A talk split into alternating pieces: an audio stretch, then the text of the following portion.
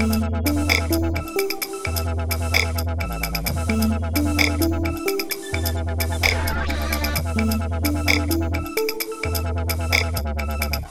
with Eva Maria Kirsley, mejor conocida como Hedy Lamar, fue una mujer singular.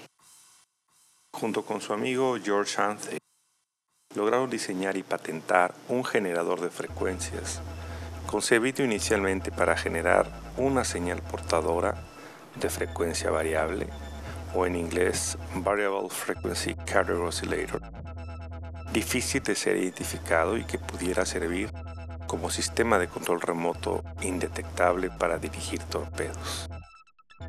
La vida juntó sus intelectos en un perfecto acto de serendipia.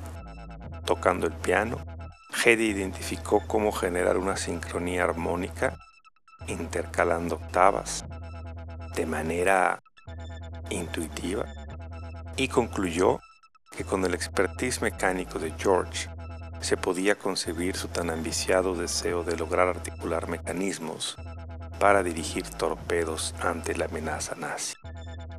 Todo esto a los inicios de la Segunda Guerra Mundial. Hedwig nació y creció en el seno de una tradicional familia vienesa del siglo XX. De familia judía, supo capitalizar su enorme capacidad actoral y se distinguió en el teatro vienés donde llamó la atención en cierto momento de un relevante fabricante de armas que además de aristócrata era un simpatizante del nazismo y hacía jugosos negocios con Mussolini. Hedy pasó por una etapa muy complicada, buscando consolidar su rol como actriz. Había sido la principal estrella de la película Ecstasy en 1933, donde hizo historia al escenificar el primer orgasmo femenino en la pantalla grande. Ese orgasmo la persiguió durante mucho tiempo, pasando por arranques de celos de su marido armamentista hasta que logró escapar y huir a Hollywood, previo a la anexión de Austria a Alemania. La destrucción de la embarcación del City de Benares, con decenas de niños a bordo por parte de los nazis, detonó en Hedy la necesidad de consolidar la tecnología necesaria para solventar varias de las limitaciones del ejército nazi que ella misma había detectado en sus cenas de alcurnia organizadas por su marido.